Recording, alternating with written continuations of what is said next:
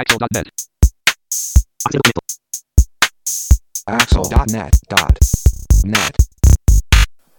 こんにちは、えーアクセシビリティの情報サイトアクセルのポッドキャスト第2回、えー2012年9月19日頃配信予定号です。えーということで今日も3人でお送りします。中根です。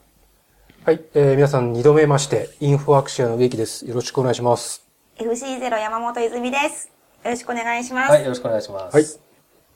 はい。ということで、とうとう2回目2回目。ですね。はい。はい。で、この2回目の配信の前に、先週、メルマガ第1号も出ましたね。出ました。出しましたね。はい。はい。うんすごいボリュームで私は焦りましたけど、えー編集しててもびっくりしましたね。書いててもびっくりしました。まあ一番書いたのは植木さんですけどね。すごかったです。数えたら4000文字を超えてました。まあ、じゃあその内容ちらっとだけちょっと確認してみましょうか。そうですね。中根さんは、えーはい全盲のコンピューター利用に関するよもやま話というタイトルで、はい。はい。第1回目はどんな話を？まあ、あの、初めてコンピューターを使ったっていうのはどんな感じだったのかっていうことですね。で、今とは全然、ね、違う、その小学生の頃、えー、いつぐらいですかね？30年ぐらい前ですか ?30 年ぐらい前ですね。それは別に公式でいいんですよね。ああ、はいはいはい。まあ、ああの、て そ別に隠すようなことは特に、隠す隠すようなことは特にないですので、30年ちょっと前に、えー使ってみたことがあるよっていう話を書いて、その時はいかに今と違って、えー、まあ、えー、一人で使えるようなものではなかったかみたいなことが、えーちょっと垣間見えるかなおというような内容ですね。じゃああれですよね、昔からパソコンとかを使ってた人には懐かしい話うん、を。懐かしいかもしれないですねそうですね。いいですね。はい。植木さんは、字数の逆引き徹底解説というはい内容で、1回目はその4000文字は、はいなんで4000文字になったんですか？なんで4000文字になったのか。書いてるうちに、ついつい4000文字超えしてしまったと。そういうことですね。まあ一応第1回目だということで、まあ、えー最初はですね、えーまあ、JISX8341 の3、2010年版入門ということで、えーまあ企画書をこうめくりながら、まず全体を見てもらおうかなということで、はい。えー今回は序文と適用範囲という最初の方の、えーセクションについて簡単にわかりやすく書いてみたつもりですが、かなりわかりやすかったどうだったですかね？かなりわかりやすかった恐縮です。あれは良かったです。はいあの、知らないことがいっぱいあ、あ本当ですか？りました。3つのユーザー層の話。ああ、はい。あの、高齢者とうん、障害のある人と、うんで、あと一番確かにと思ったのが、一時的な障害のある人のおー話。なるほどユーザーの、高齢者と障害のある人だけじゃなくて、自分たちもそのうちの一人に入ることもあるんだなっていうことを改めて気づいたなって思いました。うん。あれも面白いなと。まあだから、あの、どういうユーザーっていうよりは、見づらいとか、聞こえづらいとか、操作できない、しづらいっていう、その、ウェブを使ってる場面を考えると、結局、それは、なんていうの、高齢者の方だったら、まあ、加齢のために衰えてるからっていう理由もあるだろうし、障害があるからっていう理由もあるだろうし、たまたまその時だけちょっといつもと違う条件で使わなければいけないっていうこともあり得るだろうし、はい。だそうこそう考えるとあんまりこう、誰がというよりはもう、みんなのためっていうか、みんなのと、みんなにとってプラスになるんだっていうふうに捉えてもらえたらと思いますね。そうですよね。まあそういった話がはい4000文字の中に、凝縮されてます。凝縮されてる割には長い恐 縮です。で、あとはもう一つが、連載は2つのはずだったのに、うん。まさかの第1回目からもう1個が増えてしまうという、辻さんのライフイズ支援技術というのも新しく始まる。ですね。はい。で、えっと、まあ、あの、まだ、えーっと、そんなに、えーしっかりと打ち合わせをしているわけではないんですけれども、基本的には、えー辻さん、えー、三井リンクスの辻勝利さんが、えー全盲のエンジニアですけれども、彼が、えーっと、日常生活の中で実際にどういうふうに支援技術を使っているかというような話から膨らませて発展させていって、えー例えばスクリーンリーダーの話であるとか、えーそれから、えー使ってみているウェブサイトの話とか、そんなような話を、えー書いてもらえればいいなというふうにえー思って、えっと、他の連載とのバランスも考えながら、えー進めていきましょうということになっています。ということで、3つのお話が入ったメルマガが、はい。これからがすごくどうなっていくんでしょうね。楽しみです。あの、原稿がちゃんと届けば、あの、遅滞なく発行していく所存でございます。頑張ってください。頑張って毎回4000字超えを目指しますい。やいや、あのそんなに長くなくても、まあ、あの、あ、そうですか。え、字数は、まあ、あの、特に、あのはい制限はございませんので。かしこしこまりました。ということで、はいまあ、えーメルマガと、ポッドキャストのアクセルが進んでいくということですね。はい。で、本日第2回目のテーマ、アクセシビリティって何という、いきなりもうここから始まっていくわけですね。うーん、深いテーマですね。深いですね。そうですね。中根さん、アクセシビリティの定義っていうのはあるんですか？えっと、まあ、えー、こういう話は植木さんの方が圧倒的に詳しいんですけれども、えー、あるにはあるんですね。ただ、それが、その、国際的に広く、え認知されている定義があるのかとか、あるいは、教科書に載っている定義があるのかとか、言われると、多分みんなが納得するような、えーちゃんとしたもの、あるいは、えー十分にシンプルなものっていうのはないのかなと思っています。なので結構人それぞれ、えーっと、言ってることは同じだったりするんですけれども、本質的には同じだったりするんですが、言い方が違っているようなあ場合が多いと思います。ただまあそれとは別に、あの、いろいろな使用書とか、そういうの中で、えーその使用書でつそのアクセシビリティっていう言葉をちゃんと使うために定義するというようなことはされているので、定義がないと言ったら嘘になるんですけれども、あのー広く、え多くの人に受け入れられているような定義があるのかっていうと、それはちょっとどうなのかなというふうなのが個人的な印象です。おーなるほど。植木さんはガイドラインとかはどうなんですか？一応、ちゃんと調べてきました。えーっとですね、えーっと、実 X8341 の1っていう、えー企画があるんですけども、それを見ると、こんな風に書いてます。えー様々な能力を持つ最も幅広い層の人々に対する製品、サービス、環境、または施設のユーザビリティ。まあ、ユーザビリティってここで言われちゃうとちょっと、うーん、ユーザビリティって言葉の定義が何かによってまだ意味が全然違ってきちゃいますね、ですねそれ。で、でそのユーザビリティは何かっていうと、えーこの ISO の、えー、9241の11っていうやつを見るとですね、えーユーザビリティについてこんな風に定義してます。えー特定のコンテキストにおいて、特定のユーザーによって、ある製品が特定の目標を達成するために用いられる際の効果、効率、ユーザーの満足度の度合いと。なんじゃらほいほいって感じですね。聞いてて途中ですいません見失ってしまいました。今の話で言うとアクセシビリティはユーザーの満足度の度合いってことになっちゃいますよね。そうなんですよね。つなげてしまうとですね。で、W3C なんかどうやって言ってるかっていうと、えーっと、前回も紹介した WAI、WAI と書いて、Web Accessibility Initiative っていうところの、えーサイトを見ると、えー Web Accessibility というのは、えー障害のある人が、えー Web を使えることである。もっと具体的に言うと、えー Web Accessibility というのは、えー障害のある人が、えー Web コンテンツを知覚して、理解して、ナビゲートして、操作できるということであるっていうような言い方はしてます。なるほど。まあ、でも僕的には、えーまあもちろん障害のある人から高齢者、あと、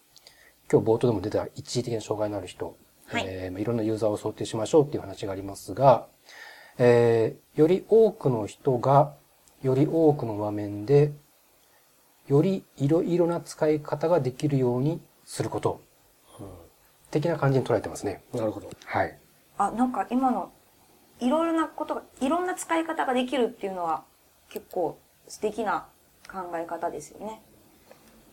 で、まあ、その、いろいろ、結局、僕も同じような考え方をしてるような気がするんですけれども、ただ言葉の、えー使い方というか、えー選び方がちょっと違っていて、うんうん。えーっと、僕の場合はもうこれはもう、えー学生の頃から言ってる、もう15年来言ってることなんですけれども、えーほぼ全ての人が、まあ本当に全てってなかなか難しいので、ほぼ全ての人が、うん。その、例えばサービスだったり情報だったりですね、を使うときに、まあ、でできれば完全になんですが、まあこれもほぼ同じ情報量を、やはりこれもほぼ同じコストで得られること、というふうに、えー言って、言い続けてます。で、このコストっていうのは、えー経済的な部分に、えーフォーカスが当たりがちですけれども、例えば、あるサービスを利用するときの、えー必要な時間であるとか、それから必要な、えー手順の数であるとか、そういうようなことも含めてコストだというふうに考えていて、えーそのあたりが、えーどんな状況にあっても同じレベル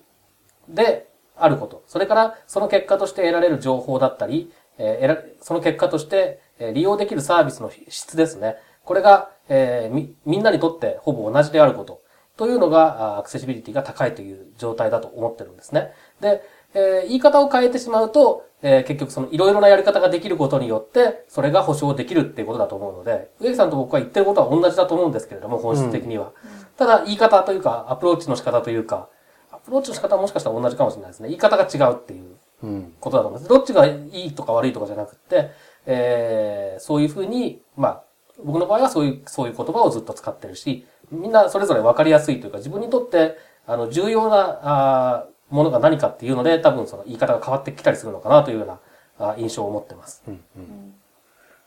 えー今の話をお二人の聞いていて、私が、まあ、実際的にほんのりしてるところがあったんですけどほ、んのり。それが、ユーザビリティとアクセシビリティうん。の住み分けというか、違い。違いうん。がどうなのっていうのが知りたいです。これよく、あの、セミナーなんかでも質問されるんですけど、僕はいつもこう答えてます。えーっと、まずユーザビリティっていうのは大体まあ、そうですね、簡単に言ってしまうと使いやすさとか分かりやすさっていうことだと思うんですけど、アクセシビリティはそもそも使えるかどうか。だから、えー、どんなにこう使いやすい、分かりやすいっていうところに工夫したとしても、そもそも使えなければ意味がないわけで、えーなんで僕の場合まずアクセシビリティっていうのはありきで、まず使えること。で、使える上でさらに使いやすい、わかりやすいっていうふうに、さらにこう良くしていくっていうところがユーザビリティっていうふうに考えてるんですけど、ただ、こっからここまでがアクセシビリティで、こっから先はユーザビリティだよっていうふうに、明確にこう、スパッと線が引けるわけでもなくて、多少こう重ね合ってる部分は当然あるんですけども、一応僕の場合は使えるかどうかがアクセシビリティで、さらに使いやすい、わかりやすいっていうのはユーザビリティっていうふうに切り分けてるつもりです。が、中根さんはどうですか？そうですね。多分、えっと、これもまたちょっと言い方が違うてくるのかもしれないですけど、考えてることはほぼ同じで、えっと、ユーザビリティっていうのは、その、まあ、使いやすさっていうのはその通りなんですね。で、えー使いやすいっていうためには使えなきゃいけないわけで、えーそうなった時にその、この人には使えるけど、この人には使えないっていう状況があった時、それはアクセシビリティがない状態だと思うんですね。というかまあ、そそういうことなんですね。それに対して、えーそういう状況であっても、使える人にとって使いやすいかどうかというのが、まあ、ユーザビリティが高いかどうかという話だと思うんですね。ですから、例えば、えーまあ、銀行のタッチパネル式の ATM がありますと。で、非常によくできていて、使いやすいと思う人が多いと。で、これは植木さんにとっては、まあ、あの、画面も見えるし、うんえーちょっと動画も入ってきたかもしれないけども、画面もちゃんと見えるし、えー操作もできるし。操作もできるし、うんかつ分かりやすくメニューも構成されてるし、うん。こうなると植木さんにとってはユーザビリティは非常に高いと。うんで、植木さんの、えー立場だけから見れば、アクセシビリティも高いということに多分なるんだと思うんですね。うん。ところが、えー僕は、えータッチパネルは、まあ、iPhone みたいな仕組みが入ってない限りですね、iPhone のボイスオーバーみたいな仕組みが入ってない限り使えないわけで、それはまあ普通の ATM には入ってないですから、うん。僕自身は全盲ですから使えないと。うんそうすると、ユーザビリティが高い低い以前の問題に使えませんよと。うんでこれは僕にとってアクセシビリティがない状態なわけですね。で、えー僕にとってアクセシビリティがない、植木さんにとってはアクセシビリティがある状態っていうのになってるんですけれども、えーっと、ユーザビリティっていうのが使える人にとっての使いやすさあーか、まあ、使いやすいか使いにくいかっていうのだけを考えているのに対して、アクセシビリティっていうのは、まあ、理想的には全ての人。だけど、えーまあ、えーそうもなかなか言えないので、ほぼ全ての人というふうに、まあさっきも言いましたけれども、ほぼ全ての人にとって使えるのかどうかっていうのが重要なポイントで、だから植木さんに使えるからアクセシビリティがあるんじゃなくって、僕に使えないからアクセシビリティがないという全体としての評価になるんだと思うんですね。で、えっと、ですので、えっと、なるべく多くの人を、にとって使いやすい、あ、使いやすいじゃないや。なるべく多くの人に使えるっていうことが、アクセシビリティがある、確保されてるってことだというふうに思います。わかりました。あの、アクセル、このポッドキャストとかメルマガというのは、アクセシビリティで使える、みんなが使えるっていうことを中心とした内容をこれからどんどん届けていくということですね。そうですね。ただ、その使えるだけだと、えーっと、さっき僕の言った定義で言うと、えーっと、植木さんが使えるっていうのと僕が使えるっていうのに、例えば所要時間にめちゃくちゃ差が出てしまうっていう状態だと、それはコストが、えー違いすぎるっていうことになると思うんですね。で、そうすると、えーっと、まあ、使えるんだけれども、もっと僕にとっても使いやすくしてほしいとかっていう話になってくる。そうするとそこはユーザビリティの領域なのか、アクセシビリティの領域なのか難しいうん。ところだと思うんです。僕の定義で言うとそれはアクセシビリティなんですけれども、だけど、使いやすい、使いにくいっていう判断からするとそれはユーザビリティなわけですよね。だから、どっちか線が引けない部分もあって、で、そういう部分も、まあ多分我々は、えー、折に触れて扱っていくんじゃないかなというふうに思います。じゃあこれからまたこういう話はどんどんふ膨らんでいきそうですよね。そうですね。ですね。で、アク、じゃあ、まあ、今日ずっとアクセシビリティの話をしていくんですけど、何っていうところで、アクセシビリティはウェブサイトのことを指しているんですか？ウェブサイトが使いやすいかとか、使え、や、使えるのかっていうお話になってくるんですか？えっと、アクセシビリティっていう言葉自体は、あの、別にウェブサイトとかウェブコンテンツだけに限った話ではなくて、ウェブアクセシビリティといえば当然ウェブのアクセシビリティになるんですけど、あの、海外の方ではいろんなものに対して、あの、アクセシビリティという言葉が使われているみたいです。例えば、えー、交通機関だったり、えー、なんだろう、空港のトイレなんかで、あの、車椅子のマークがついた、あの、車椅子の人も使えるトイレなんかのはい。標識？看板？はい。なんかね、こう展示が売ってあるんですけど、あれこう指でなぞるとアクセシブルって書いてあったりするんですね。だから、まあ、えー、アクセスできるっていうような意味合いで、結構アクセシビリティという言葉自体は、あの、ウェブ以外のものにも広く使われているという印象は僕にはありますが、中根さんその点どううでかそうですね。あの基本的に、えーサービス全般だと思っていいんじゃないかなと思いますね。で、例えばその、アクセシビリティを保証するっていうか、まあ、アクセスできることを保証するという言い方が、ま、あ正しいのかなと思いますけれども、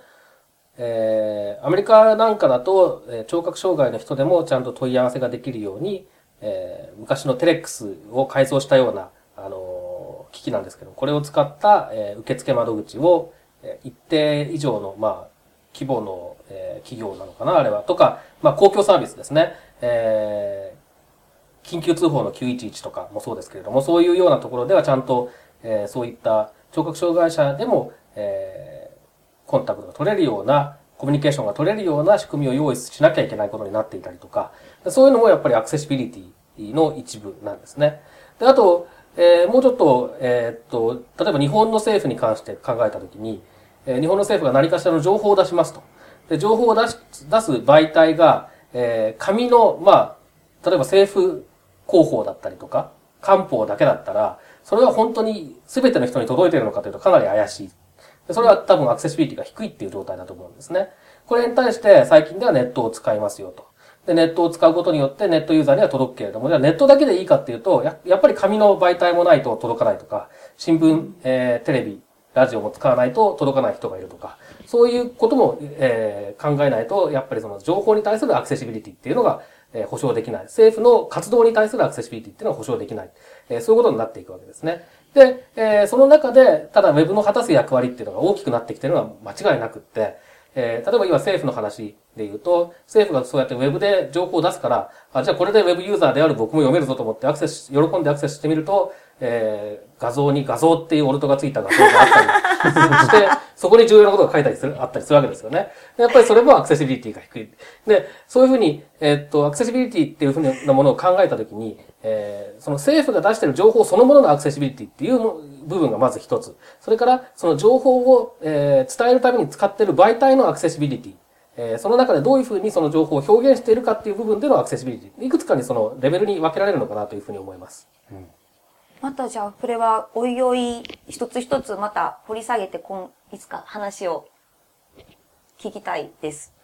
そうですね。あの、植木さんと僕でも、その、まあ、本質的には言ってることは変わらないにしても、言い方が変わったりするっていう部分があったりして、そうすると、まあ、人によっていろいろな捉え方があると思うんですね。で、ですので、皆さん結局同じことを言ってるのかもしれないけれども、アプローチが違ったりとか、そういうようなことがあると思うので、また、えーおいおいこういう話は、えー折に触れてしていきたいと思いますし、まあ、今日聞いた、あー聞聞いてくださった方の、まあ、感想ですとかご意見ですとか、そういったものもえーお寄せいただけると、えーまた、ねえー面白いんじゃないかなというふうに思います。はい。わかりました。そうですよね。ということで、第2回目、アクセシビリティって何という、大きすぎるテーマで、まあそこからユーザビリティとのうん兼ね合いの話もありつつ、第3回目に流れていくとはい。いうことですね。はい。ということで、突然ですが、第2回目を以上で終わります。